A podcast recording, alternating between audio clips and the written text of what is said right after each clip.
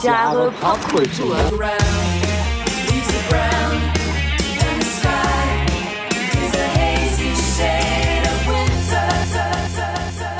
Herzlich willkommen und einen wunderschönen guten Tag bei 1000 Jahre Kultur. Wir befinden uns in Folge 49 Ja. und wir sind in einer spezifischen Jahreszeit angekommen mal wieder. Bipper, bipper, bipper. Genau. Ne? Wir frieren schon hier jetzt weniger, weil hier ist richtig angenehm. Ja, und warm angezogen ist man Genau. natürlich auch. Genau, fünf Schichten oder wie viel hast du? Ja, ja. Immer so ab 14 Grad plus und runter. Wir featuren heute den Winter, Mhm. ne? genau, die vier Jahreszeiten. Wir hatten im Sommer ja schon den Sommer gefeatured, da bot es sich an, in diesem Jahr auch noch, beziehungsweise nee, diesem Jahr ja nicht mehr, es ist ja schon Januar, Aber in diesem Winter. in diesem Ne? Winter, genau, ähm, mal den Winter zu featuren. Was ja schon auch, ich weiß nicht, wie es bei dir ist, Winter ist jetzt nicht unbedingt meine Lieblingsjahreszeit. Winter ist das Schlimmste, was es gibt. Ist es, ne? Würde ich sagen. Ja, Aus vielerlei Gründen. ja. Warum äh, gefällt dir der Winter nicht? Naja, einmal, wie du schon sagtest, aufgrund der Temperaturen, die halt einfach, gerade jetzt auch, wo es draußen minus 8 Grad sind oder so ein Scheiß, wo ich halt echt merke, so, boah, es ist wirklich so, ein, so eine Temperatur, da komme ich nicht auf Betriebstemperatur im wahrsten Sinne.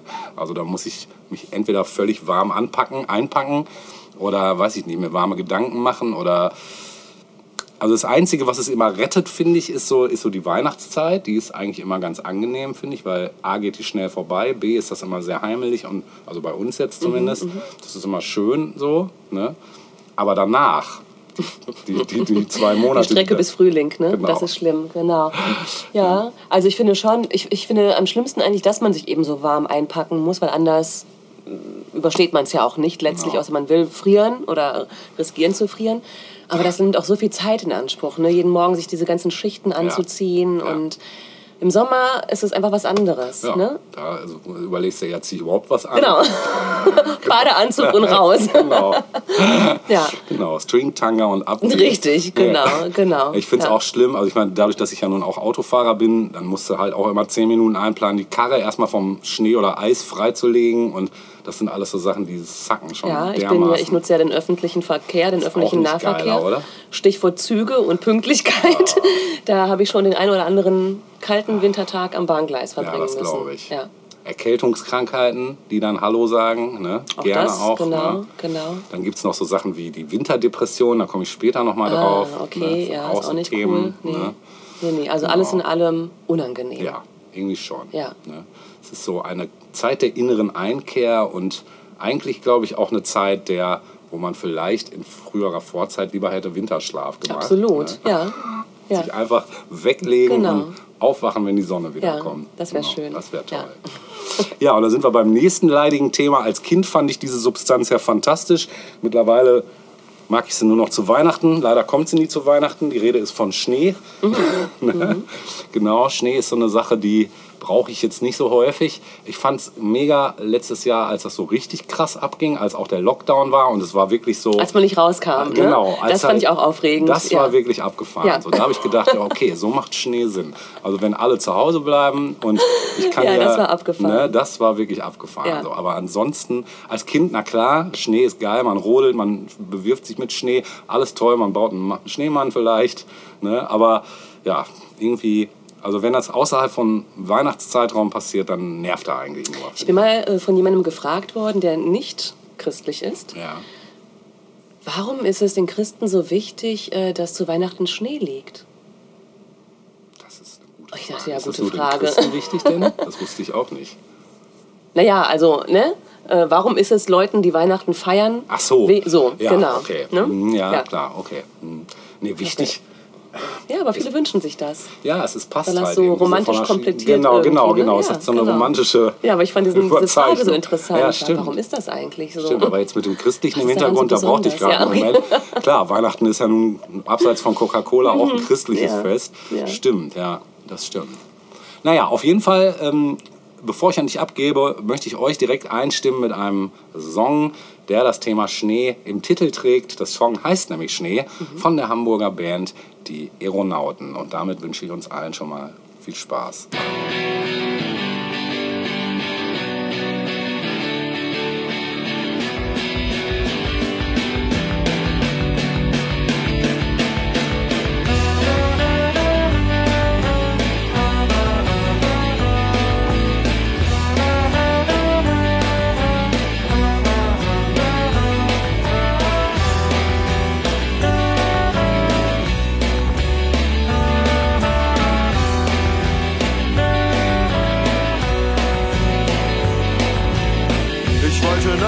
Liegen bleiben, doch dann kam wieder dieser Ton.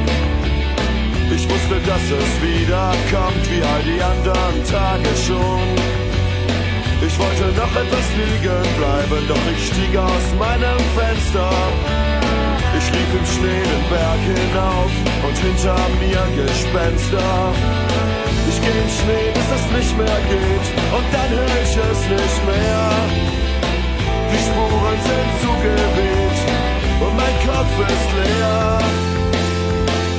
Und Schnee fällt in meine Welt. Schnee macht alles still und hell.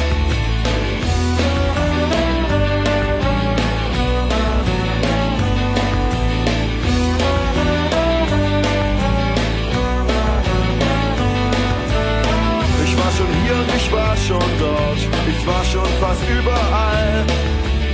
Vor irgendwas renn ich weiter fort und es findet mich jedes Mal. Ich höre Ton, ich weiß nicht woher und alles, was ich will, ist anhalten und liegen bleiben und warten, bis es still ist. Und Schnee fällt in meine Welt. Schnee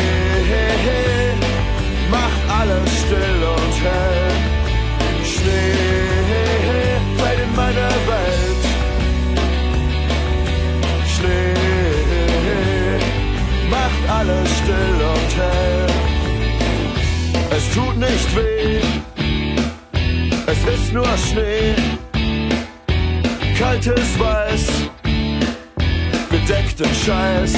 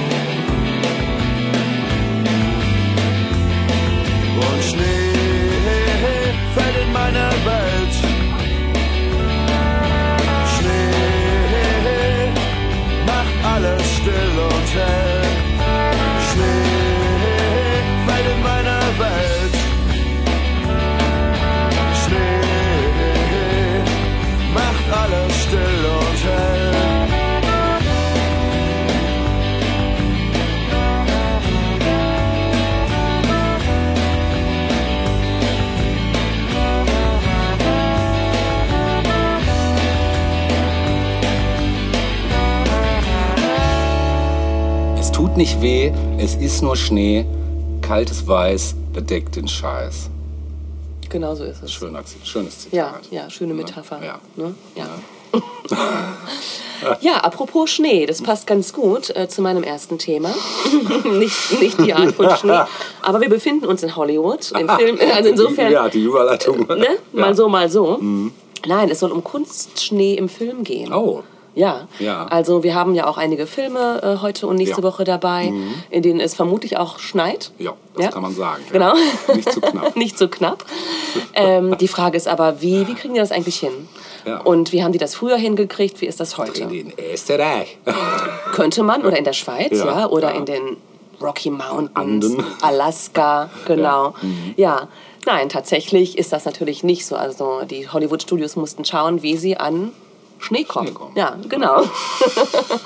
Kolumbien Und- ist nie weit. Bitte was? Ja, genau. Und äh, Schnee hat ja auch gewisse Eigenschaften, die es dann eben zu imitieren gilt. Also äh, Schnee fällt lautlos. Ja, Ne? leise rieselt der Schnee. Äh, Richtig, genau. Dann fast schwebend in der Art, wie er fällt. Mhm. Ne? Und auch ganz wichtig, man hinterlässt Spuren, wenn man durch Schnee geht. Stimmt. Ja, also auch das muss irgendwie imitiert werden können. Und Schnee schmilzt. Wenn man ins Warme kommt, wenn er tut sich er. auf was Warmes legt, wie Ja. auch immer. Ja. Und in den Anfangsjahren von Hollywood wurde erstmal alles genutzt, das weiß und flockig aussah. Ja? Äh, im, Im Stummfilm beispielsweise wurde ähm, noch Watte genutzt. Ja?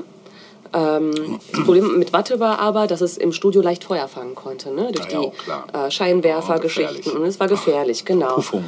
Richtig. Und dann hat nämlich die Feuerwehr von LA ähm, was richtig Tolles empfohlen, und zwar Asbest. ja, Sehr gute Idee. richtig, genau. Damals galt Asbest noch als unbedenklich. Ne? Ähm, es wurden aber noch andere Sachen eingesetzt, wie zum Beispiel gebleichte Cornflakes. Das wurde relativ lange eingesetzt, ja, genau. Richtig. Gips, Salz, fester Staub, äh, Mehl. Hühnerfedern, ja. ja, Papier. Ne? Und äh, man muss mal schon sagen, von den 30ern bis in die 50er hinein wurde Weißasbest, also Chrysotil nannte sich das, genutzt. Genau. Und es gab dann auch eine Marke, zum Beispiel White Magic oder Snowdrift. Richtig, genau. Der Snowdrift. Ja, Snowdrift hat auch versorgt. Oder Pure White. Mm, Das waren alles so die Asbest. Genau. Mhm. White. Ja, lecker. Und obwohl die Gefahr noch unbekannt war, ähm, haben aber Crews, Filmcrews schon gemerkt, dass ähm, man schwer atmen konnte, wenn da so viel Asbest rumflog. Ich auch im Nachhinein. Genau. aber Und die Leute trugen dann tatsächlich auch zwischen den Szenen Masken, um sich Ach. zu, zu schützen, weil sie das Gefühl hatten oder weil sie eben ja tatsächlich äh, schwer atmen konnten. Fühlte sich nicht so gut an. Hat sich nicht so gut angefühlt, Nee. nein. Also all das war nicht so ideal. Ähm, auch diese Salzalternative, das war zwar günstig, aber schädlich für ähm, den Boden und für Pflanzen, das wusste man eben auch. Ähm, dann eben Gips und diese gebleichten Cornflakes, ne, laut, das was du auch schon gesagt hast, genau, richtig, genau. Ähm, und es führte dann eben auch dazu, dass Szenen, in denen durch Schnee gegangen und dabei gesprochen wurde, äh, synchronisiert werden mussten, weil das eben so laut war. ja, genau. Und wir hatten auch schon mal den Film Ist das Leben nicht schön im Programm Ja. ne, von Frank Capra. Und ähm, ich glaube, da haben wir auch kurz drüber gesprochen, ähm, dass es eben durchaus eine Schwierigkeit war, weil dort eben viel Schnee fällt und auch viel Dialog stattfindet, während Leute eben durch Schnee laufen. Und äh, Frank Capra fand das einfach bescheuert. Ne? Dachte sich, so kann ich nicht arbeiten. Und beauftragte Russell Sherman, ähm, der seines Zeichens Spezialist war für Spezialeffekte, äh, damit eine Lösung zu finden für dieses Problem. Und ähm, die Abteilung für Spezialeffekte unter seiner Führung kreierte dann eine Mischung aus Schaum, den Feuerlöscher nutzen, ähm, Seifenflocken, Wasser und Zucker. Das war so eine Mischung, äh, die sie sich da zusammengebraut hatten. Und heraus kam Schneefall, den man nicht hörte. Geil. Ja, genau. Noch essen konnte. Bitte? genau. Zuckerwatte. Genau. ähm, trotzdem wurde auch in diesem Film weiterhin zum Beispiel auf Gips gebaut, ne, der auf Fenstern befestigt wurde und so. Also das, was jetzt nur so als Deko irgendwo ähm, war oder stand, das wurde dann auch weiter mit den alten Mitteln gemacht. Ja, ähm, das Problem mit den Cornflakes war dann eben aber nicht nur, dass, ähm, dass das Ganze eben geräuschvoll war. Ähm, das war auch blöd, weil sie recht groß waren und einfach gerade herunterfielen. Ne? ja, eben, das ist halt, das ist halt nicht so echt irgendwie. Ne? Äh, und die meisten Filmemacher benutzen dann verschiedene Materialien, um verschiedene Arten von Schnee zu kreieren. Ja? Also ähm, naja, also man, man, man brauchte zum Beispiel dann aber auch sowas für, für Schneewehen oder Schnee, der Fußspuren hinterließ. Also es gab eben verschiedene Sorten von Schnee, um, um eben dieses Erlebnis äh, zu kreieren. Ne? Oder Schnee, der in Fensterecken hängt oder sich auf Bäumen oder auf Bäumen, in Bäumen verfängt oder auf Kleidung oder so. Ne? Und da haben wir dann eben auch schon das nächste Problem, dass der Schnee, den man so genutzt hat, dieser Kunstschnee, nicht schmolz. Ne? Also das war dann so, wenn jemand von draußen reinkam, durchs Schneegestöber kam und dann durch die Tür hineinkam, dann schmolz dieser Ersatzschnee auf Mänteln oder Wimpern nicht. Also die Person war dann vielleicht schon eine Stunde in der Szene und war halt immer noch schneebedeckt. Ne? Und besonders bei Nahaufnahmen war das dann überhaupt nicht realistisch. Ja, der technische Direktor von Warner Brothers, Louis Geib, beauftragte dann die Herstellung der ersten Schneemaschine. Ja, krass. Ja. Und das Ganze sah dann so aus: ähm, drei rotierende Klingen hobelten einen 200 Kilo Eisblock und schleuderten das gehobelte Eis durch die Luft. Krass. Ja. Aber bestimmt auch nicht so lautlos, ne? Das wahrscheinlich auch nicht, wobei ich weiß nicht, wenn sich das dann so, obwohl, das ist immer was anderes als so von Cornflakes, ja, oder? stimmt. Ja, ja, Cornflakes sind definitiv penetranter, Ne? glaube ich auch. Ja. Genau. Das Problem war da dann aber. hätte man nehmen können. Ja, genau. Also es wurde auch genutzt, aber durch die grellen Scheinwerfer des, des Filmstudios schmolz das dann auch relativ schnell, natürlich. Ne? Äh, in den späten 30ern nutzte man deshalb gekühlte Studios, damit das eben nicht so schnell wegschmolz. ähm, in denen dann auch bei Minusgrad mit echtem Schnee dann auch zum Beispiel äh, Ah, gedreht okay. werden konnte. Aber diese Kälte war schlecht für die Technik. Kameras froren zum Beispiel ein. Alles immer nicht so einfach. Nein. Also das Nonplusultra blieb eben lange Zeit Asbest. Ne? Mhm. Äh, zum Beispiel bei Der Zauberer von Oz. Ne? Hatten wir auch schon mal hier als Thema. Citizen Kane nutzte Asbest. Äh, White Christmas, da wurde auch Asbest genutzt. Ne? Mhm. Und Asbest wurde sogar auch für den Privatgebrauch verkauft als Weihnachtsdeko in den späten 40ern und 50ern. Krass. Also konntest du halt, äh, ja, einmal so in den Mund Hm, für frischen Atem. Da wusste man schon, woran man später stirbt. Ja, ja. Aber diese Schaummischung, ähm, die für Ist das Leben nicht schön kreiert wurde, wurde dann aber auch irgendwann, ähm, auch über die nächsten Jahrzehnte, Standard für Kunstschnee. Äh, in den 80er Jahren dann gab es einen Wandel. Da gab es dann etwas, das nannte sich Snow Cell. Und das war dann der Markenname. Ähm, und wurde dann erstmal für die nächsten Jahre der neue Standard. Snow Cell wurde aus kleinen Papierschnipseln hergestellt. Ähm, zum Beispiel wurde das in Harry Potter-Filmen verwendet. Genau.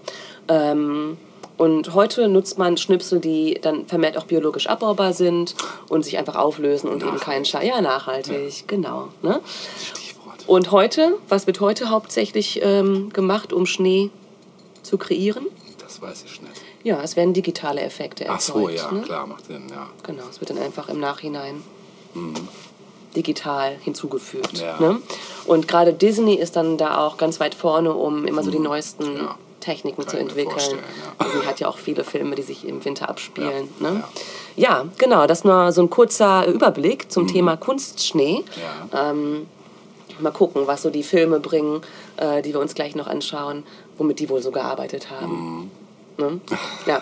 Ich wollte noch ein Stück spielen. Ja, Ähm, ich wollte das Lied eigentlich auch nochmal gesondert äh, betrachten, ja. äh, hat dann aber nicht mehr ähm, reingepasst in das, was ich sonst noch so ähm, hier vorstellen will. Mhm. Vielleicht hast du das Lied ja auch irgendwo mit im Gepäck, weil es bietet sich total an. Die Rede ist von mir, Frozen Ja. und Madonna. Hast du das Ganz- dabei? Nee, habe ich nicht dabei. Ich find's Aber interessant. es Wie findest du das an. Lied? Ja, mega. Ehrlich? Ja. Immer schon? Ja. Guck, ich ja. nicht. Nee. Nein.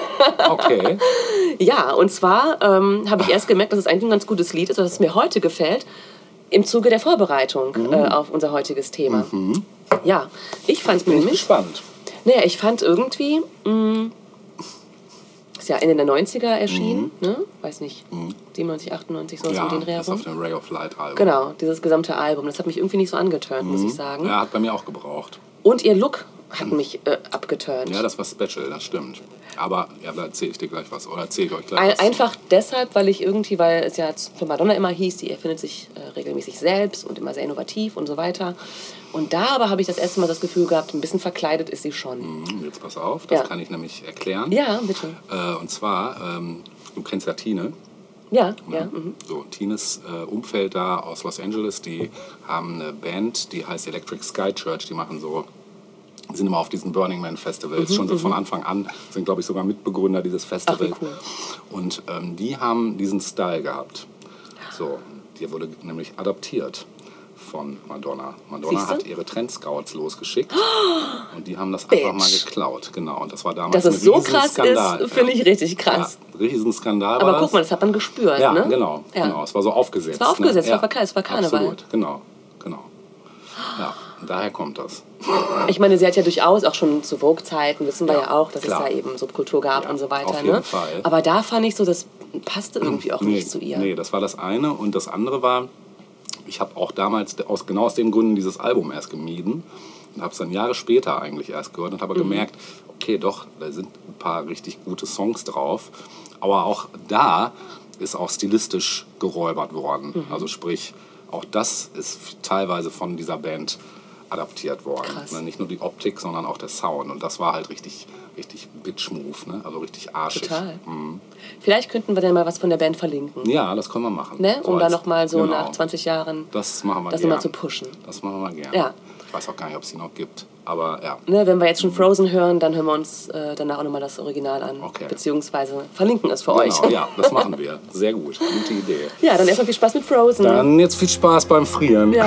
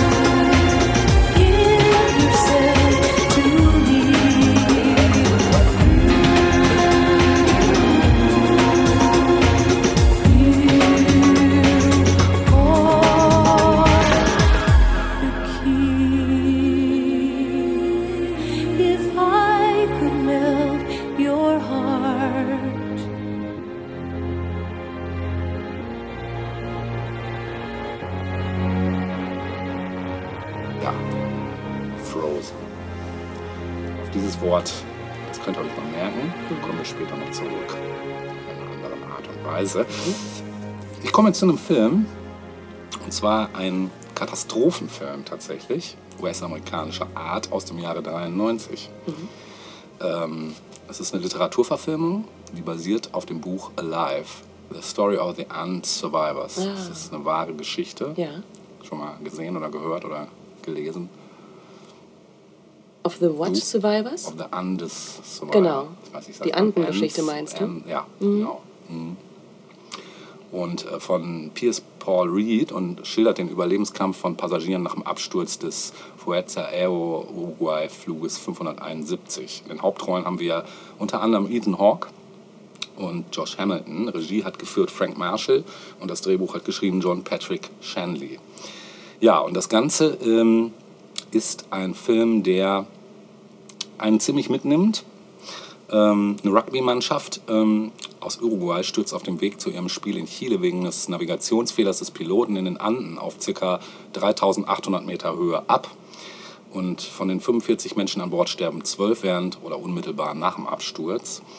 Ja, das Flugzeug, von dem eigentlich nur noch der vordere Teil des Rumpfes übrig ist, wird zur Unterkunft für die Überlebenden von denen in der ersten Nacht, äh, welche sie mit arktischen Temperaturen konfrontiert, fünf weitere sterben. Ja, und am achten Tag hören die Überlebenden in einem kleinen Radio, dass die Suche eingestellt worden ist und sie offiziell für tot erklärt wurden. Also dieses Setting muss man erstmal sacken lassen. So, ne? Was, sag mal, wann war das? 93. Nee, nee, den Achso, Film, das äh, ich. 75. 75. Oder mein, meinst du die, dieses Flugzeugunglück? Äh, Moment. War das nicht in den 60ern? 72. Ah, 72. 72. Okay, weil das nämlich gerade mal durch die Presse ging, tatsächlich. Ach, echt? Ja, deswegen dachte ich, irgendwas mit zwei wird es wahrscheinlich gewesen sein, weil jetzt vielleicht ein Jahrestag ist oder so. Ja, ja, gut, dann ist es ja 22, 72. Mhm. Genau. Ja, erzähl mal weiter. Ja, ähm, genau, dass sie eben für tot erklärt wurden und an diesem Tag stirbt dann auch ein weiterer Passagier. Ja, ohne Aussicht auf Rettung und ohne die Möglichkeit, dann die Verletzten hinreichend zu versorgen und auch mangelnde Kleidung gegen die tiefen Temperaturen und kaum Nahrung, wird der Zustand der Überlebenden mit jedem Tag äh, ja, kritischer und aussichtsloser. Und um nicht zu verhungern, entscheiden die dann in einer langen Prozedur, die Überreste der Toten zu essen. Das ist dann der Moment, wo es ganz schwierig wird, fand ich. Also es war beim Gucken auch einfach schwierig. Klar, man versetzt sich irgendwie in die Lage und denkt sich so, boah, was würde man machen in so einer Situation? Ne? Klar, ich meine, wenn man überleben muss und es ist nichts, verdammt nochmal in dieser Eiswüste, wir sind ja nun mitten im Eis und Schnee, ähm, was willst du tun? Ne? Ja, die Situation verschärft sich dann zusätzlich noch, als eine Lawine den Flugzeugrumpf unter sich begräbt, wobei weitere acht Passagiere getötet werden. Also ähm, nach 62 Tagen sind es dann noch 16 Überlebende. Drei von ihnen auf einer, Ex also die werden auf eine Expedition geschickt, die Hilfe holen soll. Und ähm, das sind dann ähm, Fernando Parado, Roberto Canessa und Antonio Vincintin. Die marschieren nach Westen, da sie sich dann am westlichen Rand der Anden und somit in der Nähe Chiles vermuten. Und westlich der Position versperrt jedoch ein hoher Berg den Weg, den sie dann zu überwinden versuchen. Äh, mehr möchte ich zur Handlung auch erstmal nicht sagen. Der Film ist absolut sehenswert, meiner Meinung nach. Ist halt kein Feel-Good-Movie, muss man sagen. das ist auch nicht so wirklich so stimmungsaufhellend. Ähm, auch wenn ich das Ende jetzt mal offen lasse. Also der Film beruht auf einer wahren Begebenheit aus dem Jahre 72 und basiert auf dem Tatsachenroman von Piers Paul Reed, der das Buch in Zusammenarbeit mit den Überlebenden geschrieben hat. Und Marshalls Film konzentriert sich jedoch auf die Ereignisse in den Anden, während der Roman das Schicksal der Gestrandeten in einem weitaus ja, größeren Ausmaß eigentlich beschreibt und auch Einblick in das Leben der Überlebenden nach der Rettung bietet. Das kommt im Film jetzt nicht so wirklich rüber. Ja, so wird der zehntägige und strapazenreiche Marsch von Fernando Parado und Roberto Canessa zur Rettung in die Zivilisation dann stark reduziert dargestellt. Ebenso auch die Rettung durch Hubschrauber, welche in Wirklichkeit sehr, sehr viel schwieriger war, als im Film gezeigt wurde. Ja, die deutsche Film- und Medienbewertungsstelle verliert dem Film das Präsident, äh, Präsident, das Prädikat besonders wertvoll. Und in der Begründung heißt es unter anderem, als Wunder der Anden wurde bezeichnet, was sich im Jahre 72 nach einem Flugzeugabsturz in den chilenischen Bergen ereignete, dass 16 von 45 Insassen 72 Tage lang überleben könnten. Mit Entsetzen erfuhr die Welt später, dass sie nur überlebten, weil sie sich vom Fleisch der Verstorbenen ernährt hatten. Eine Katastrophe ersten Ranges also, die mit ihren Begleiterscheinungen großes Kino liefern musste, eingebettet in die Gefahr, auf spekulative Weise vermarktet zu werden. Aber Regisseur Frank Marshall ist dieser Gefahr entgangen. Die Kannibalismus-Story ordnet er dezent ein in die psychologisch durchdachte Schilderung vom Leidensweg einer Gruppe Menschen, die zu einer Schicksalsgemeinschaft zusammengeschweißt wird, ohne ähm, falsche Verklärung individuell vorgestellt werden. Also die Menschen. Ja, wohltuend ausgespart bleiben Versuche, einzelne Figuren als Helden aufzubauen oder umgekehrt als Versager zu denunzieren. In dieser Mannschaft hat jeder seine Stärken und seine Schwächen. Eine unglaubliche Situation wird glaubwürdig geschildert. Ja, so kann man das auf den Punkt bringen. Wie gesagt, Weißt du, wo die gefilmt haben? äh, auf jeden Fall nicht in den Anden. Österreich? Weiß ich nicht. Ich nee, frage dich. nee, das Nein, weil weiß ich ich tatsächlich gefragt habe, welche, welche, welchen Schnee haben sie benutzt? Das ist eine gute Frage, aber es ist tatsächlich wirklich im. Also ja, das ne? Genau. Ich habe den Film ja auch mal gesehen vor Ja. vielen Jahren. Das Mhm. ist schon ein bisschen aufwendiger Ja, ne? gewesen, glaube ich. Ja. Mhm, da auf irgendwie auf dem Matterhorn. Ja, ja. Weiß ich nicht, wo die da waren. Ja, ja, also es ist schon, die Aufnahmen Mhm. sind spektakulär. Ne? Also es sind wirklich teilweise, und das noch völlig ohne Drohneneinsatz. Mhm. Also das war schon, da musste schon Aufwand betrieben werden. Ne? Genau, ich will ein Musikstück spielen. Äh, Es hat nichts mit dem Soundtrack zu tun. Ich möchte auch da ein Thema anteasen, auf das ich nochmal zurückkomme, wahrscheinlich erst im zweiten Teil. Ähm, Erinnert euch vielleicht mal dran, äh, es war in unserer 90er-Episode, als ich das Thema Trip-Hop äh, beschrieben habe. Und Trip-Hop zum Beispiel für mich persönlich eine der Wintermusikstile, die ich mir gerne gebe im Winter, weil es einfach so passt von der Stimmung her. Ich möchte jetzt auch ein Trip-Hop-Stück spielen und zwar eigentlich eins der ersten Trip-Hop-Stücke, die mir so untergekommen sind, bevor überhaupt dieser Begriff auftauchte, weil Trip-Hop ist ja ein Kunstbegriff, da haben wir ja auch schon drüber gesprochen. Keine der Bands sagt von sich selbst, sie macht Trip-Hop, so, die finden den Begriff alle scheel, weil es wieder irgendein Musikjournalist erfunden hat. Genau. Mit allen Begriffen für Musik eigentlich. Meist, genau, gerade bei so Genres, so, so Nischengenres. Wir hören jetzt von Bomb the Bass. Vielleicht kennt äh, der oder diejenigen die noch. Die haben nämlich schon in Ende der 80er Acid House äh, nach vorne gebracht.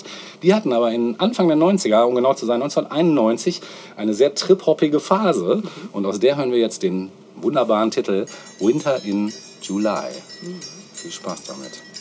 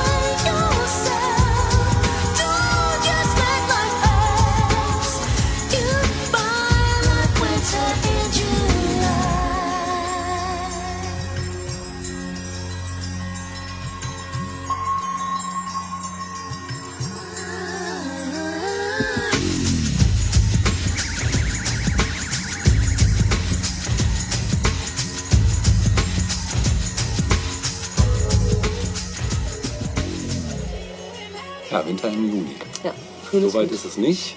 Klimawandel Nee. ist zwar am Start, aber das brauchen wir Ich auch. hoffe, das können wir noch verhindern. ja, ich hoffe auch. Ja. Gut, äh, kommen wir zu einem weiteren Film. Ja. Ja.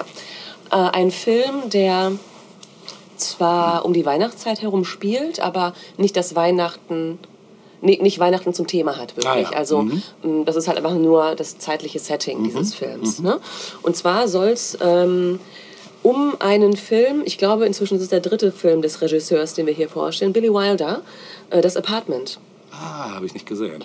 Den haben wir nämlich noch nicht durchgenommen, den Nee. Film, obwohl er als äh, von vielen als einer der besten Filme überhaupt gilt. Ja, sagt man. Ne? Mhm. Warum? Tja, können wir uns jetzt mal angucken, Ja, warum ist das so? erzähl ja, genau. Doch, das erzähl mir doch jetzt mal. Genau, also es ist äh, nämlich kein Mammutschinken oder so, ne? Und ja, es, äh, genau, aber wir gucken uns mal an, was es mit diesem Film so auf sich hat. Mhm. Äh, der Film ist in Schwarz-Weiß gedreht, Ach, krass. genau. Äh, ja, Ich jetzt nicht, okay, war ich jetzt überhaupt nicht darauf vorbereitet. Aber der ist doch nicht so alt, genau, oder? 1960 ähm, erschienen.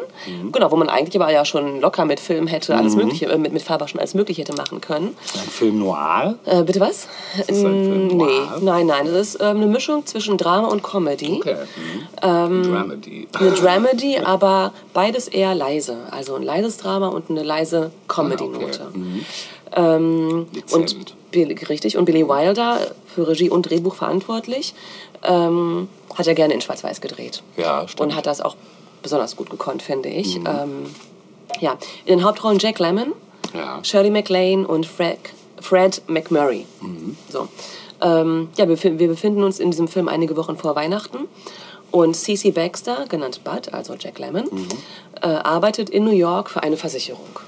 Er ist so als Typ recht sympathisch, gutmütig, ähm, bescheiden durchaus auch.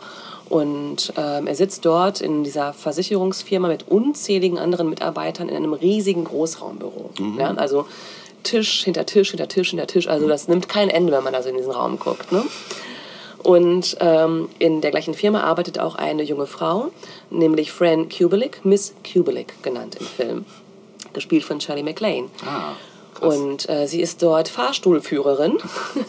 das heißt, sie, sitzt, sie steht im Lift und ne, macht immer die Tür auf und sagt, welches Stockwerk gerade ist, wie man das eben so kennt. Führstuhlfahrerin.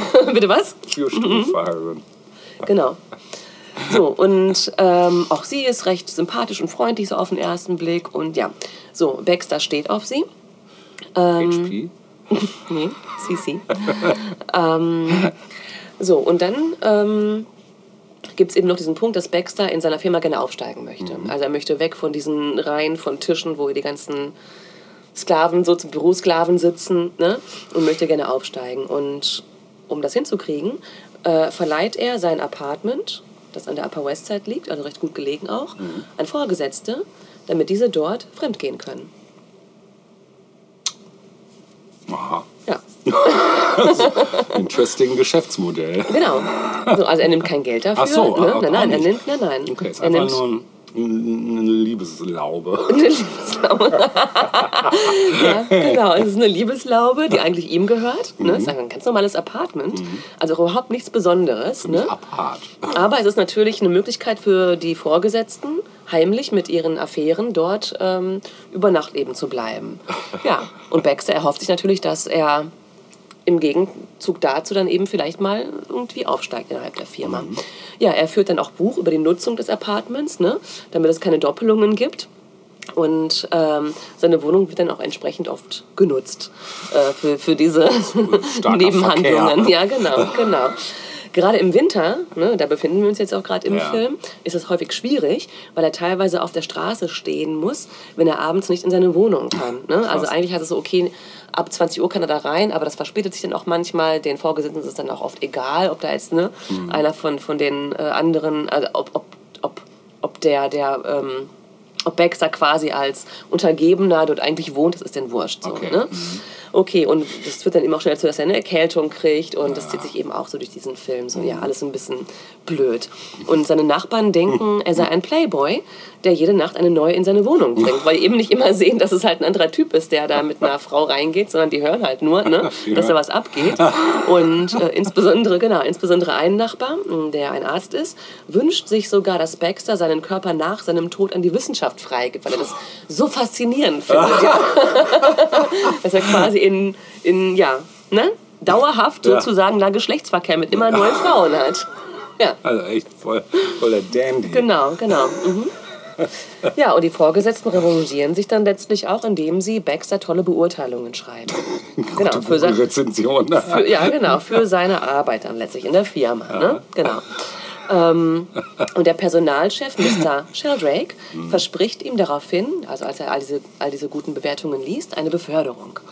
Und äh, Baxter bekommt ein eigenes gläsernes Büro, von wo er aus in das Großraumbüro sehen kann. Und er fühlt sich einfach gut. Ne? Also er weiß jetzt, okay, ich bin einen Schritt höher gelangt und da sitzen die anderen und ich bin jetzt hier ne, in meinem eigenen kleinen Büro.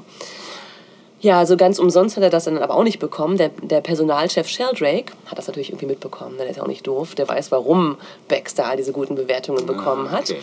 Und hat eben auch einen entsprechenden Wunsch an Baxter.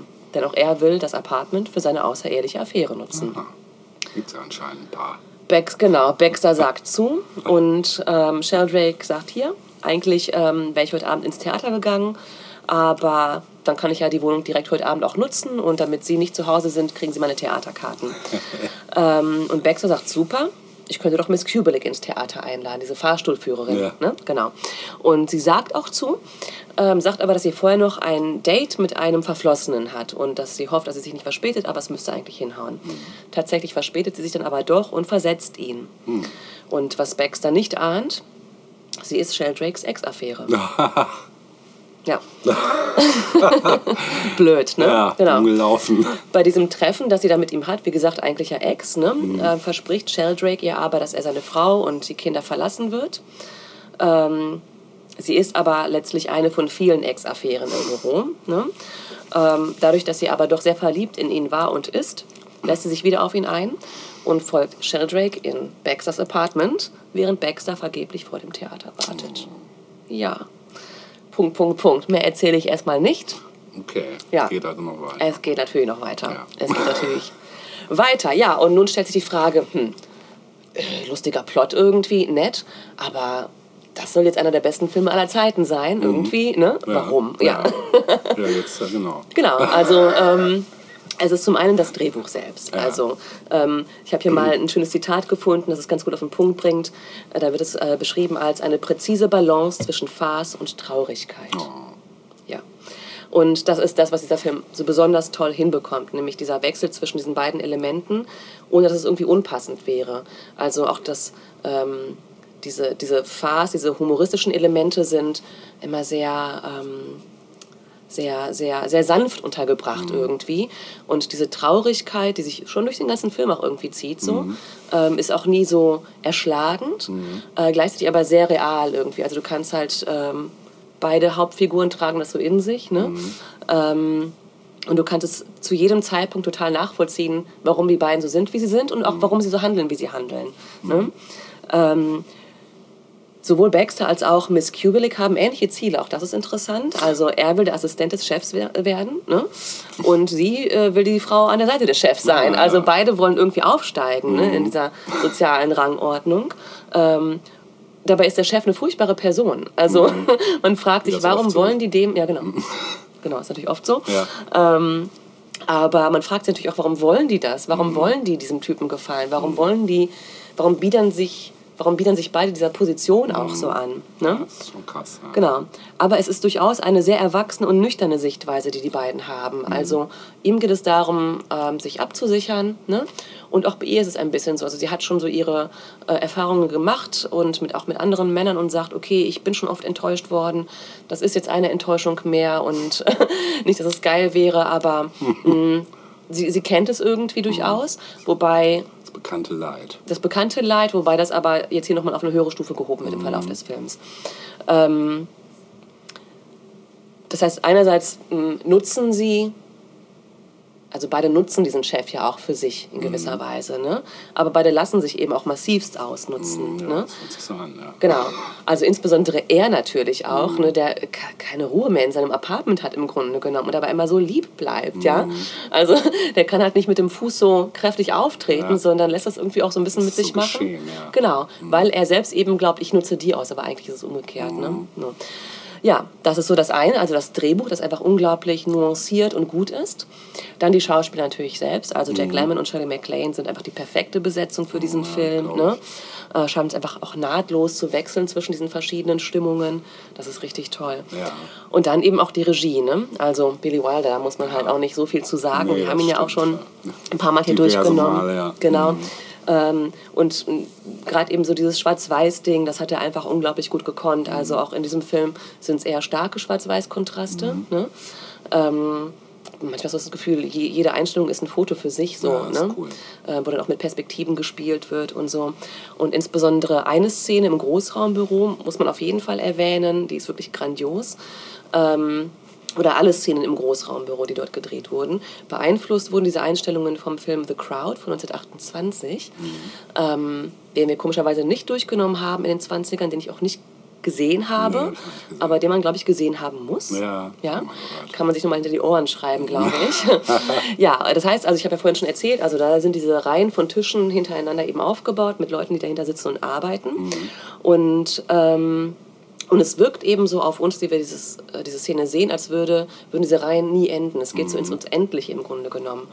Und der ähm, künstlerische Direktor Alexandre Trauner, der auch den Oscar für das beste Szenenbild für diesen Film bekommen hat, äh, und der Szenenbildner Edward G. Boyle nutzten die erzwungene Perspektive als Mittel, um Ja. das ähm, zu kreieren sozusagen. Ja. Das heißt, im Vordergrund platzierten sie normale Tische und Schauspieler Ah. und weiter hinten setzten sie kleine Tische und Kinder in Anzügen. Ja, und es wird noch besser. Ganz hinten waren noch kleinere Tische mit ausgeschnittenen Figuren. Ich dachte, ja? Playmobil. Nee, nee, haben wir ausgeschnittene Figuren für genutzt, die wie weitere Büromitarbeiter aussehen. Ach, und diese Figuren waren an Drähten befestigt worden, die, sie, die bewegt werden konnten. Krass. Sehr geil. Sehr geil, oder? Ja. Das heißt, so eine, diese Tiefe des Tiefenschärfe. Raumes wurde, ja, genau, wurde simuliert im Mhm. Grunde genommen. Das ist ne? cool. Mhm. Ja, Und das noch vor, vor CGI, ne? absolut. Ja, ja, es ging, aber es war natürlich um einiges komplizierter Ja, dann ne? und viel arbeitsaufwendiger letztlich. Arbeit, genau, Das ja. ja. Ähm, ja, der Film für viele Preise nominiert und auch erhalten, unter anderem eben Oscar für den besten Film. Mhm. Ähm, und interessant ist, dass es der letzte Schwarz-Weiß-Film war, der den besten Film-Oscar bekommen hat. Bis Schindlers Liste. Oh. Wobei Schindlers Liste für einige nicht gilt, weil wir da unter anderem den roten Mantel haben im Film, ne? Ja, stimmt, Der ja. dann ja das Schwarz-Weiße aufbricht. So. Ja. Mhm. Äh, aber The Artist, das war dann so der richtige, ja. durchgehende Schwarz-Weiß-Film, der als bester Film äh, ausgezeichnet wurde. Das heißt, ähm, ja, Fun Fact im Grunde genommen. Ne? Die Kritiken waren damals aber durchaus auch gemischt. Ähm, einige haben eben Anstoß genommen an dieser an diesem Erzählstrang des Affärenhabens Ja. und so. Ne? Passte so in die Zeit noch nicht so. Genau, und dann spielt eben auch das Thema Depression durchaus eine Rolle, dann eben auch in diesem Film. Ähm, Mhm. Auch das ist jetzt ja nicht unbedingt was, was man vielleicht an einem, damals an einem Samstagabend im Kino sehen wollte oder so. Ne? Vielleicht, ja. Genau. Aber wie gesagt, heute sind die Kritiken eigentlich unisono, so dass man sagt, wow, Cool. ähm, ist ein richtiges Filmjuwel, muss man sagen. Ja. Und auch auf vielen besten Listen vertreten. Ja, kann ich mir ne? vorstellen. Roger Ebert hat über Mhm. Wilders Filme generell gesagt, und zwar 2001, ähm, anlässlich ähm, des, ähm, ich glaube, des Todes von Jack Lemmon. Mhm. Ähm, hat gesagt, die großen Wilder-Filme wirken nicht wie Historiendramen, also quasi im Rückblick jetzt. Ne? Die großen Wilder-Filme wirken nicht wie Historiendramen, sondern blicken uns direkt in die Augen. Manche mögen es heiß, ist immer noch lustig. Sunset Boulevard ist immer noch eine meisterhafte, gruselige Charakterkomödie und das Apartment noch immer härter und ergreifender, als es das Thema vielleicht erlaubt hätte. Das wertvolle Element bei Wilder ist seine reife Sensibilität. Ja, schöner hätte man es nicht ausdrücken Klingt können. gut, ja. Ja. Macht äh, Lust auf den Film, den ich mal gucken muss anscheinend. Genau, und ähm, das, ähm, ich habe ich, ich hab mich jetzt nicht für Filmmusik entschieden, Ja. ähm, obwohl man erwähnen muss, dass das Theme from The Apartment Mhm. von Ferrante und Teicher geschrieben, äh, wochenlang an der Single, äh, als Single in den US-Charts ähm, vertreten war. Okay. Auch interessant, das ist ein instrumentales Stück. Ja. In den Charts vertreten bei uns ja, Ja, wochenlang. ja. Mhm. Ja, ich habe mich für ein anderes Lied entschieden. Und zwar habe ich was gefunden, was auch im äh, Erscheinungsjahr des Films erschienen ist, nämlich Paul Anka Ha, ja. mit It's Time to Cry. Oh, das kenne ich, glaube ich, nicht. Vielleicht. Vielleicht. Wir hören das jetzt Mhm. und hoffen, dass wir nicht weinen. When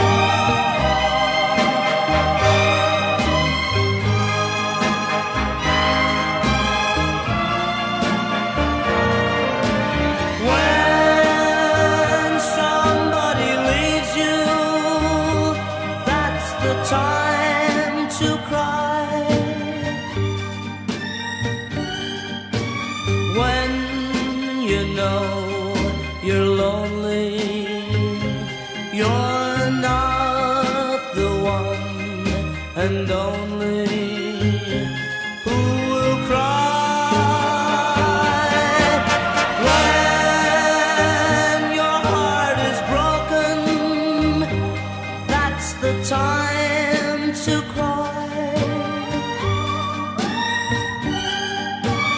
When you know she's left you, you know that she has left you so you can cry. Happiness is what I long for. Loneliness is why I cry.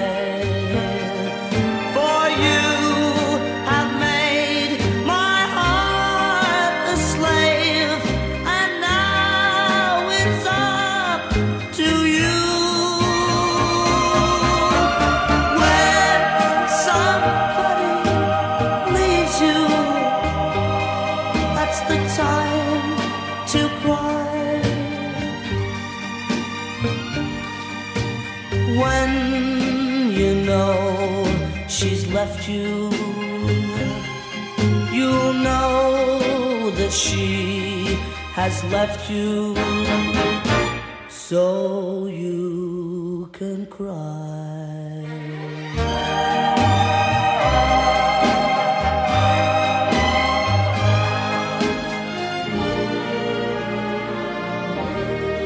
Ja, ihr seht das jetzt hier nicht, aber unser Aufnahmegerät steht auf einer Riesenrolle Kleenex. Die steht da nicht ohne Grund. Genau, weil es so traurig war. Genau, genau. Wir haben also noch genug Munition hier, falls uns noch im Laufe der Sendung weitere Tränen kommen. Ich äh, kehre jetzt mal kurz dem Film den Rücken zu und wechsle noch mal zu dem Thema, was ich eben schon mal angerissen habe, nämlich zu Trip-Hop. Ah ja, mhm. Weil ich ja meinte, Trip-Hop ist so eine Musikrichtung, die, die ist so für mich so mit Winter verbunden. Und ich weiß, dass wir in der 90er-Episode ging es primär um das Genre Trip-Hop. Mhm. Und jetzt soll es aber primär eigentlich um eine der Erfinder dieses Genres kommen, ohne dass sie das vielleicht wollten. Mhm. Aber es geht um die Bristoler Band Portishead, Mhm. die für mich mit Winter einfach, das gehört für mich einfach zusammen so. Bald, also auch schon im Herbst eigentlich. Mhm. Im Herbst, ne, sobald's da dunkel geht's schon wird. los, Ja. genau. genau. Und ja, das ist halt äh, eben eine britische Band, elektronische Musik im Groben, 91 in Bristol gegründet und zählt eben zu den Pionieren des Trip-Hop. Portishead besteht aus Geoff Barrow, das, ist- das ist derjenige, der die Arrangements macht, Beth Gibbons, Gesang, Adrian Utley, Gitarre und Synthesizer und Dave McDonald, das ist der Toningenieur. Ja, Live-Band Portishead dann noch zusätzlich von äh, Andy Smith, das ist der DJ, Clive Diemer, Schlagzeug und Percussion, John Baggett, Keyboards und Jim Barr am Bass unterstützt. Also es ist eine Riesentruppe. Ja, Geoff Barrow stammt aus der kleinen Stadt Portishead und war im nahegelegenen Bristol als Studioangestellter. Ach, Stadt? Ja, Hm, hast du es gewusst? ja, klar. Immer schon? Ja. ja. Das wusste ich wirklich sehr schnell, weil ich mich Krass, immer ich hab mich das gefragt nie gefragt. Ich dachte ja, immer- doch. Ich habe mich halt gefragt, was heißt das? Ja. Portishead, was soll das heißen? Ich dachte eher sowas wie, du Portishead. Ja. genau, das war halt auch so eine frühe Assoziation von mir. Naja, aber dann war klar, okay, Portishead ist eine kleine Stadt. Und äh, er war halt Studioangestellter an, und Produktion, äh, an der Produktion des ersten Massive Attack Albums tatsächlich beteiligt. Und er sorgte für Tee und durfte ab und zu die Aufnahmegeräte bedienen. So ging das bei dem Herrn Barrow los. Der wurde von einem nur The Guy from Portishead genannt. Und das brachte ihn auf die Idee, sein eigenes Projekt, diesen Namen, zu geben. Ja, 91 traf Barrow dann auf Beth Gibbons, die ab und zu kleine Auftritte in Bars hatte, ansonsten aber in einer Werbeagentur tätig war. Und im Coach House Studio nahmen sie zusammen mit dem Jazzgitarrist Aaron Utley ihre erste Session auf, Sour Times. Das ist auch der Opener des Albums. Äh, Quatsch, ist nicht der Opener, das zweite Stück. Ähm, Im Frühjahr 93 nahm die Band dann zusammen mit dem Toningenieur Dave McDonald eine Drei-Track-Demo auf. Da war Sour Times, It's a Fire und It Could Be Sweet drauf. Und noch im selben Jahr wurden sie dann vom Label Go Beat unter Vertrag genommen. Ja, die haben bis heute, wenn man es genau nimmt, drei Alben rausgebracht. Also es sind mehr, aber drei wirkliche Alben, weil es gibt noch ein Live-Album, äh, live in äh, Roseland, New York City mit dem Symphonieorchester zusammen. Und dann gibt es noch eine Remix-Platte. Aber die drei Hauptalben, auf die will ich kurz eingehen, weil Ne? Dummy ist das Debütalbum, kennt jeder.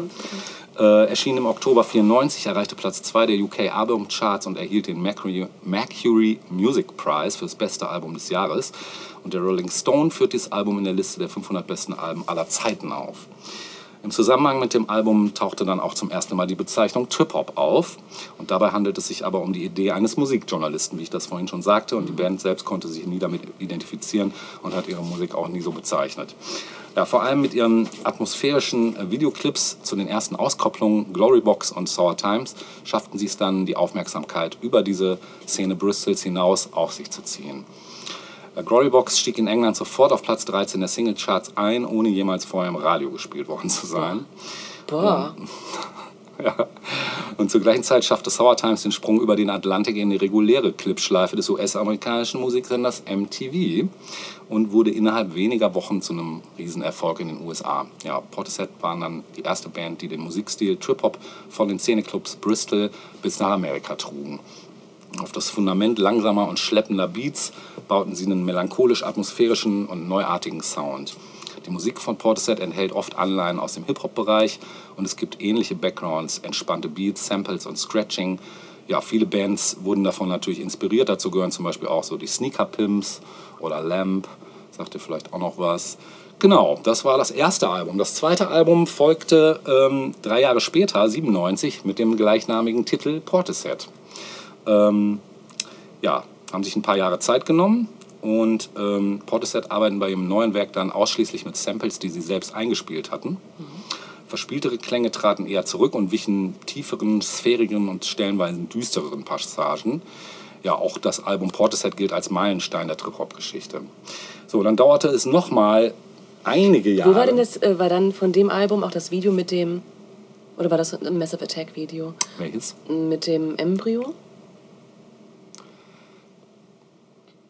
Das war, glaube ich, Massive Attack. Du weißt, was ich meine, ne? Ja, Das war ein krasses das, Video. Ja, ein krasses Video. Ich meine, das war Massive Attack gewesen. Ja. Kommen wir bestimmt noch Mhm. drauf, gleich, was das war. Ja, das dritte Album kam dann erst fast, naja, nicht zehn Jahre, aber sieben Jahre später Mhm. raus, nämlich 2004.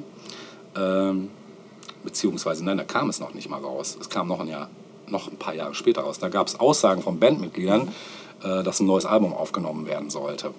Und später bestätigten sowohl die Sängerin Beth Gibbons als auch Geoff Barrow, dass eben an einem neuen Arbe äh, Album gearbeitet wird. Und es wurde offiziell unter eine offizielle MySpace-Seite unter dem Namen Portishead Album 3 angelegt, die dann von Geoff Barrow betreut wurde. Geplante, kennt einer noch MySpace? Wahrscheinlich nicht, ne? geplante, geplante Fertigstellungstermine wurden über Jahre immer wieder verschoben. Und im Dezember 2007 wurden dann fünf neue Songs beim ATP Festival vorgestellt.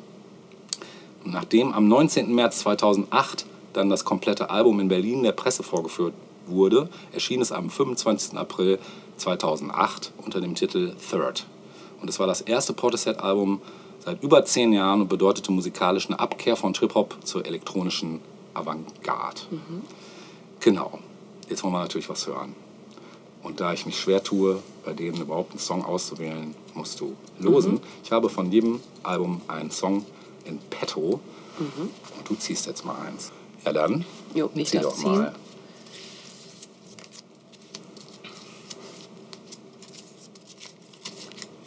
Nummer 1. Auch herrlich. Dann hören wir vom ersten Album und vom Demo Ja. It's a Fire It's a fire. von Portishead, passend in die kalte Jahreszeit. Absolut. Brauchen wir Feuer jetzt. Ja.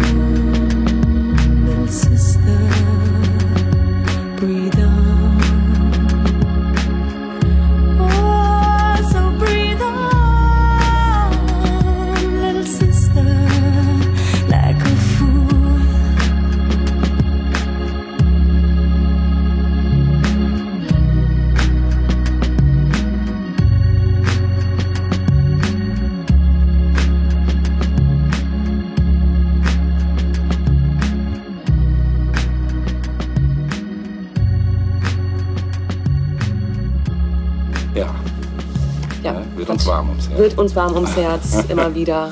Mit, Du sagst, es ist so schön, Bitte? sie kann so gut leiden. Ja, sie kann ne? einfach gut das leiden. Mhm. kann sie ja. Kann ja. sie auch gut leiden. gibt noch einen, der super gut leiden kann. Ja? ja. Wer denn? Nächstes Thema, Charlie Brown. Oh ja. Charlie Brown oh, kann ja, leiden verdammt. bis zum Anschlag. Er ist das personifizierte Leid. Im Grunde genommen schon, ja.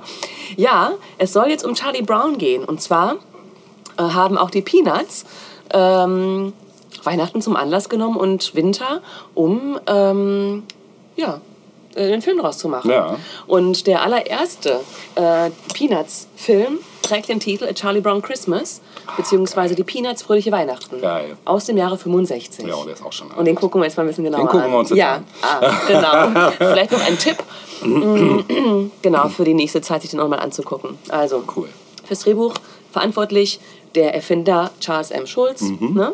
Regie führte Bill Melendez, Produzent Lee Mendelssohn. Mhm. Und die Stimme von Charlie Brown wurde beigesteuert äh, von Peter Robbins. Mhm. So. Ähm, das Ganze hat eine Länge von 25 Minuten. Überschaubar. Packt. Genau. Es war nämlich ein Fernsehspecial. Ah, okay. Genau. Ja, Ja. hab ich das mit Sicherheit gesehen. Könnte ich mir auch denken. Die Erstausstrahlung war am 9. Dezember 1965 in den USA. Und ähm, wir müssen einen kurzen Rückblick machen, um, um zu gucken. Ja, ich weiß nicht, also bist du ein Charlie Brown-Fan? Ja, ich voll. auch. Riesig. Ja. Riesig, oder? Das ist großartig, ja. Mal Bock mal wieder zu gucken eigentlich. Ja, und auch zu lesen. Ja. Ne? Es gibt, ähm, das hat mir meine Schwester Noch eine geschenkt. DVD. Bitte was? Ich habe eine DVD noch. Ja? Ja, ich weiß gerade nicht. Mach's gut, Charlie Brown oder Come Home? Sno- Snoopy Come Ja, Home. ja, ja. Snoopy Come Genau, Home. ich glaube so auf Lassie bezogen. Ja, ne? genau. Genau. Ähm, und klar, es gibt ja die verschiedensten Variationen von, von, von den Charlie Brown Comics. Ähm, ich habe eine, äh, oder es gibt eine Reihe, die das, ähm, die äh, quasi das, die nach Jahrgängen sozusagen, also, ne? Ja. Und ich habe meinen Geburtsjahrgang äh, Ah, zu Hause. geil. Genau. Geil. Und das ist einfach. Ich glaube, auch als Kind hat man nicht alles so geschnallt, ne? aber das ist teilweise so surreal. Mhm. Ja, total, total. Und einfach so gut, einfach so gut Ja, und so wirklich- witzig wirklich auch. gut, ne? ja. Naja, genau. Ein bisschen das Loriot unter den Cartoons. Ja, könnte man so sagen. Es passt ganz gut. Genau. Ähm, ja, den ersten ähm, Charlie Brown Comic ähm, gab es im Oktober 1950. Ja. Und zu seiner Hochzeit ähm, gab es die Peanuts täglich in 2600 Zeitungen in 75 Ländern Boah, und in 21 Sprachen. Alter. Ja. Okay, Insgesamt zeichnete Charles M. Schulz 17.897 veröffentlichte Peanuts-Comics. Alter Schwede, hat er wunde Hände gehabt. Ja. Ja. Und ähm, wie gesagt, 1950 zum ersten Mal erschienen in der Zeitung und bis Mitte der 60er Jahre waren die Peanuts ein weltweites Phänomen geworden. Ne? Also nicht nur wir finden es super, sondern die ganze Welt fand es super. Zu Recht. Zu Recht, genau. ähm, ja, und das erste Peanuts animierte TV-Special gab es dann 1965. Der Plot ist relativ schnell erzählt. Charlie Brown ist niedergeschlagen, wie wir das so von ihm kennen. Es ist Weihnachtszeit. doch auch eine Winterdepression Bitte, bestimmt. Eine Dauer. Dauerdepression, Genau, so eine latente ja. Dauer, ja, genau. Ähm, es ist Weihnachten oder Weihnachtszeit, aber niemand schickt ihm eine Karte. Und er wünscht sich fast, es gäbe keine Weihnachtszeit. Immerhin wisse er ja, dass ihn niemand mag. Warum muss es also eine Weihnachtszeit geben, um das zu betonen? Ja. Lucy überredet ihn dann aber bei der Weihnachtsshow äh, Regie zu führen, bei der Kinderweihnachtsshow. Und der erste Versuch scheitert auch direkt, also er kriegt es irgendwie nicht so richtig hin und alle finden ihn auch doof dann, ne, weil er es nicht hinkriegt. Und man gibt ihm aber dann eine andere Aufgabe, und zwar die, den Weihnachtsbaum auszusuchen. Dürfte jetzt auch nicht so schwer sein, ne? Das kann man machen. Genau. Sie will einen glitzernden, glamourösen Baum. Er bringt aber einen, einen jungen, dürren Baum mit, der nicht mal eine Kugel halten kann. Es war aber der einzig echte Baum im Geschäft. Alle anderen waren so aus Metall. Ne? Und er dachte sich, nee, ich will, ich will einen echten Baum. Äh, gut, alle machen sich über ihn lustig, weil klar, er hat es schon wieder nicht hinbekommen. Ne? Und er fragt sich dann auf der Bühne bei den Proben verzweifelt, ob denn Weihnachten überhaupt einen tieferen Sinn hat. Ja. Und dann kommt Linus um die Ecke ja, und zitiert die Weihnachtsgeschichte aus der Bibel. Okay, Charlie Brown nimmt den Baum mit und am Ende dekorieren die anderen Kinder seinen Baum ohne sein Wissen. Und alles hält auch, alle Kugeln halten, er kommt dazu und es gibt ein Happy End. Das ist das Ganze schnell erzählt. So, ganz süß, ne? Genau. Ähm, ja, der Film hat alle Elemente der Charlie Brown Comics. Natürlich, äh, die Zeichnungen sind eins zu eins im Prinzip, ne? Ja. Allerdings waren 1965 noch nicht alle Figuren, die man heute kennt, ähm, erfunden worden. Ah, okay. Genau. Also Peppermint Patty zum Beispiel. War noch nicht dabei. Und Schade. Woodstock auch, die kamen erst Ach, krass. 1966 hinzu, also ein Jahr später. Krass, das wusste ich auch nicht. Mhm. Und Woodstock hatte zu Beginn noch keinen Namen, erst 1970 wurde er dann Woodstock genannt. Ja, nach dem Festival natürlich, ne? genau, genau. ja, also die ähm, Figuren sind natürlich alle in ihrem typischen Zeichenstil gezeichnet. Mhm. Auch der Humor ist exakt der gleiche. Ne? Ähm, eine Besonderheit ist der Soundtrack ähm, und ähm, dass es keine Lachkonserven Ja. gab, die eigentlich zu der Zeit sehr typisch waren. Und der Auch sehr heilsam, dass die da nicht sind. Genau. Und ein eher ruhiger Grundton insgesamt. Also es ist eine, ein ganz ruhiges Ding, was da erzählt wird. Ähm, und mit all diesen Elementen hätte eigentlich das Ganze ein Misserfolg werden müssen. Ja? Ähm, wurde es aber nicht. Ähm, die Idee zum ersten TV-Special kam Charles M. Schulz äh, mit dem Produ Produzenten Lee Mendelssohn, ähm, als die beiden eine Doku über Schulzes Arbeit drehen wollten. Und ähm, die, äh, der TV-Sender war aber nicht sehr interessiert in einer Doku und wollte stattdessen ein TV-Weihnachts-Special und ähm, Coca-Cola würde dann der Sponsor sein. Das war ja auch üblich in den USA so, ne? klar. Genau. Und Einzige Unternehmen. Genau. ähm, ja, Mendelssohn und Schulz hatten dann auch nur sehr wenige Tage Zeit, einen Entwurf zu entwickeln. Also man gab ihnen, ich glaube, fünf Tage Zeit und letztlich brauchten sie nicht mal einen Tag, weil insbesondere Schulz voller Ideen war, wohl, wie man das Ganze jetzt umsetzen könnte. Ähm, gut, dann gab es eben den Zuschlag und dann gab man ihnen wiederum nur sechs Monate Zeit, um ein Team zu engagieren und die Sendung zu produzieren. Also wirklich sehr knapp, Knapp, bemessen ja. alles. Ne? Ähm, das Ziel von Schulz war es, die wahre Bedeutung von Weihnachten zu zeigen. Ähm, dass darin Bibelzitate vorkommen, ähm, war durchaus kontrovers äh, diskutiert worden, weil die Produzenten eigentlich keine klaren religiösen Inhalte im TV zeigen wollten, weil es heikel sein konnte auch. Ne? Aber Schulz setzte sich durch, denn er selbst hatte einen religiösen Hintergrund und er wird im Nachhinein beschrieben als komplex und sehr persönlich. Ah. Whatever that means. Ja. ja. Ähm, und dann eben diese Geschichte mit den Lachkonserven, die eben sehr typisch waren für die Zeit. Da hat sich Schulz strikt geweigert, die einzusetzen. sehr sympathisch. Genau, denn er hat gesagt, niemand soll vorschreiben, wann man zu Ja, lachen hat. genau. Ja. Mhm. Okay, und er ist damit durchgekommen. Ne? Also er hat es wirklich ganz klar gesagt, ich will das nicht. Gut. Ja. Gut gemacht. Ähm, dann mussten eben auch entsprechend Sprecherinnen und Sprecher äh, rausgesucht werden, gefunden werden, die quasi die Figuren zum Leben erwecken. Und ähm, man hat sich dann an den Persönlichkeiten der gezeichneten Figuren orientiert. Also bei Charlie Brown war es wichtig, dass es äh, jemand ist, der pessimistisch und unscheinbar klingt. auch geil, ne? Dann will sich ihn dafür bewerben. Ja, aber echt. er möchte denn so abgestempelt werden. Genau. Lucy, die Stimme von Lucy sollte direkt und forsch klingen. Linus, ne? Linus sollte unschuldig und kultiviert daherkommen. Und Snoopy, ja, für Snoopy hat man dann so ein undeutliches Gemurmel Ja, gewählt. ja. Ne? Der, ja. Ähm, Die Lehrerin war auch immer gerne.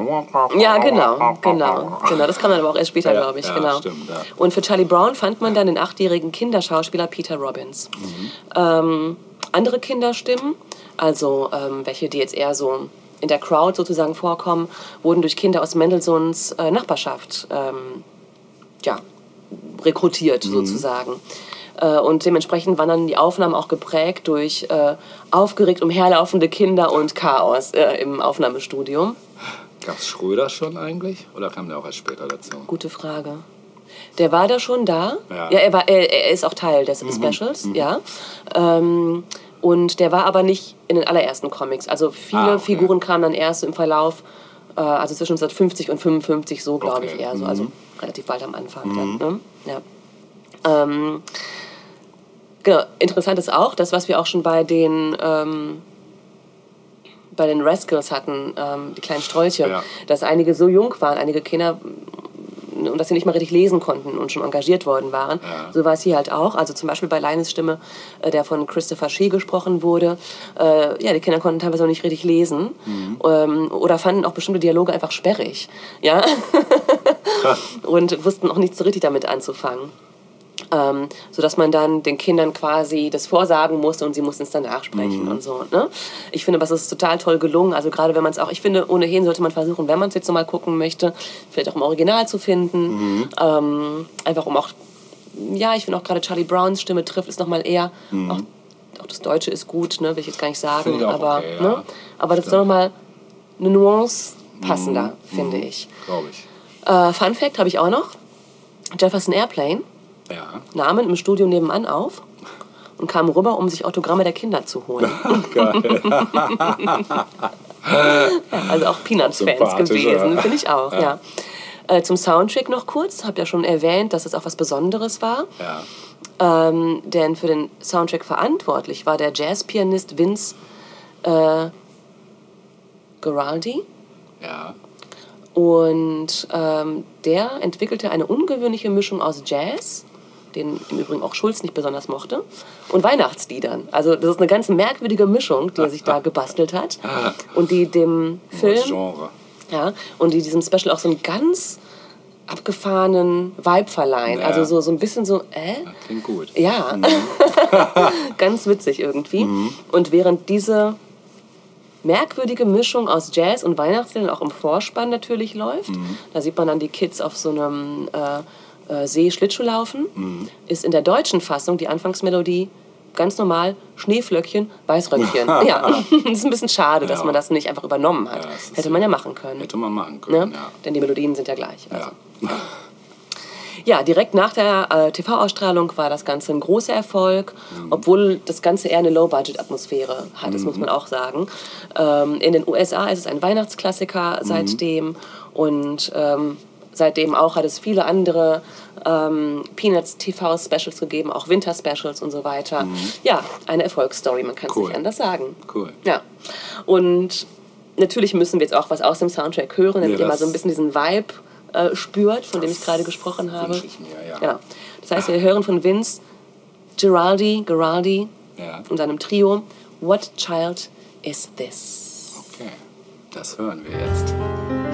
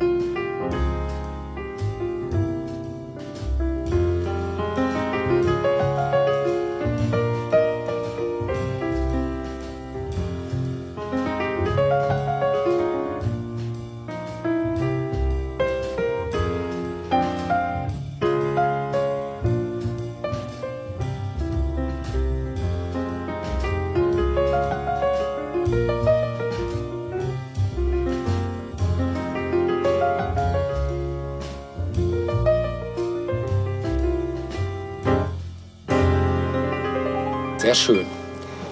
Sehr fluffig, jazzig und irgendwie special. Ungewöhnlich, Ungewöhnlich, ne? genau. Ja. Ja, ich wollte auch mit einem ungewöhnlichen Filmtipp noch enden. Nur mal ganz kurz anreißen, ähm, für alle, die den Film nicht gesehen haben. Ähm, es lohnt sich sehr. Shelter auf den Straßen von New York. Schon mal gehört? Ich glaube nicht, nein. Mhm. Äh, ist ein amerikanisches Drama aus dem Jahre 2014, das von Paul Bettany in seinem Regiedebüt geschrieben und inszeniert wurde. Und die Filmstars sind Jennifer Connelly und Anthony Mackie, sowie eine Nebensitzung mit Rob Morgan, Amy Hargraves und Ruth Altman. Ähm, es wurde am 13. November 2015 von Screen Media Films veröffentlicht. Die, kurz zum Plot. Tahir, illegaler Einwanderer aus Nigeria, und Hannah, eine Heroinsüchtige, leben obdachlos auf den Straßen von Manhattan. Und Tahir ist ein frommer Muslim, der höflich zu allen ist, die er trifft. Der überlebt, indem er in Stadtparks Musik aufführt, während Hannah äh, hauptsächlich lügt, stiehlt und ihren Körper verkauft, um den nächsten Schuss zu bekommen. Ähm, als Tahir dann Hannah von einem Selbstmordversuch rettet, schließen die beiden eine Freundschaft. Und im Laufe des folgenden Jahres teilen sie so ihre Vergangenheit und ja, so ihr Leben halt. Und aus der Freundschaft wird dann Liebe. Die Umstände beginnen sich zu bessern, aber leider wird Tahir dann schwer krank und ja, gesellt sich schließlich zu seiner Frau und seinem Kind, die in Nigeria gestorben sind. Also stirbt halt auch. Das ist halt relativ traurig. Aber die Liebe hilft ihr, also Hannah, ihre Sucht zu überwinden und zu ihrem Sohn nach Kalifornien zurückzukehren. Also lohnt sich sehr, ist ein sehr ja, melancholischer Film, kann man sagen, aber äh, toll gefilmt, Darsteller super, also auch Jennifer Connelly, die ich lange nicht gesehen hatte äh, tatsächlich, die man ja noch so aus den 80s-Filmen kennt. Naja, wir hatten hier A Beautiful Mind. genau, letztens, stimmt, ne? Und stimmt. ihn ja auch. Die beiden sind ja verheiratet, soweit ich weiß. Ach, echt? Ich glaube schon. Ach, guck mal, das Ja. wusste ich gar nicht. Interessant. Ich glaube, ich glaube. Das macht es natürlich noch ein bisschen. Ja, das erklärt so einiges vielleicht auch. Ja, okay. ja, also das noch so als Rausschmeißtipp. Ähm, mal ein etwas anderer Weihnachtsfilm. Ähm, spielt halt auch viel im Winter. Ne? Genau. Und ich möchte auch noch ein Rausschmeißer-Stück spielen, jetzt für den ersten Teil, von niemand Geringerem als dem großartigen Jill Scott Heron, den ihr wahrscheinlich alle kennt, mit dem Song Winter in America. Ui. Damit meint er bestimmt was anderes, oder? Als Schneefall. Das werden wir gleich Ja. hören. Das werden wir gleich hören. Ähm, fantastischer Song. Wir verabschieden uns damit vom ersten Teil des vier Jahreszeiten-Specials featuring Winter und sagen Tschüssikowski. Tschüssikowski. Bis Farewell. nächste Woche. Ja. Macht's gut und friert nicht ein. Auf keinen Fall. Wenn Tschüss. es wieder heißt, wenn es wieder Wenn es heißt. wieder heißt, 1000 Jahre Pop. Kultur. Tschüss. Tschüss.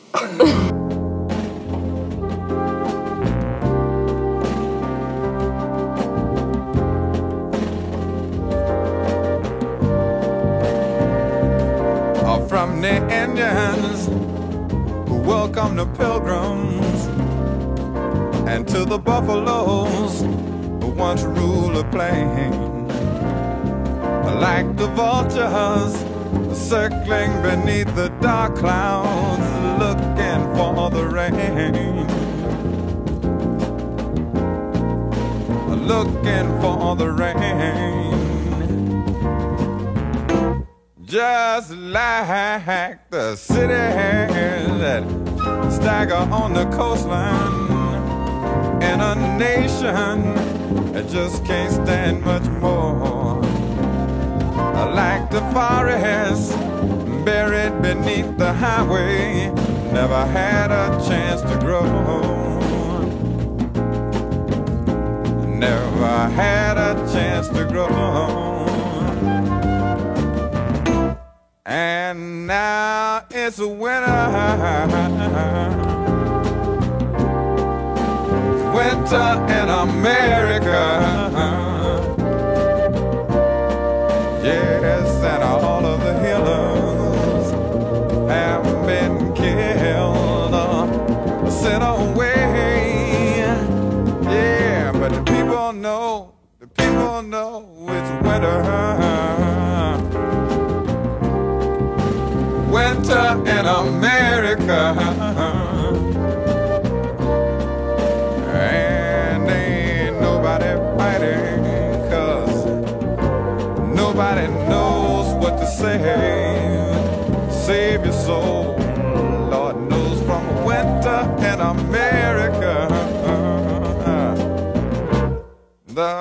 Constitution, a noble piece of paper uh, with free society. The struggle, but they died in vain.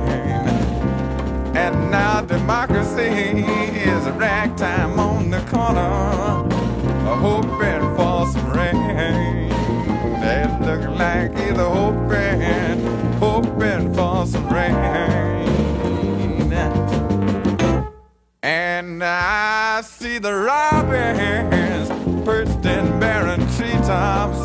They're watching last ditch races marching across the floor. But just like the peace sign that vanished in our dreams, never had a chance to grow. Never had a chance to grow. And now it's winter. It's winter in America.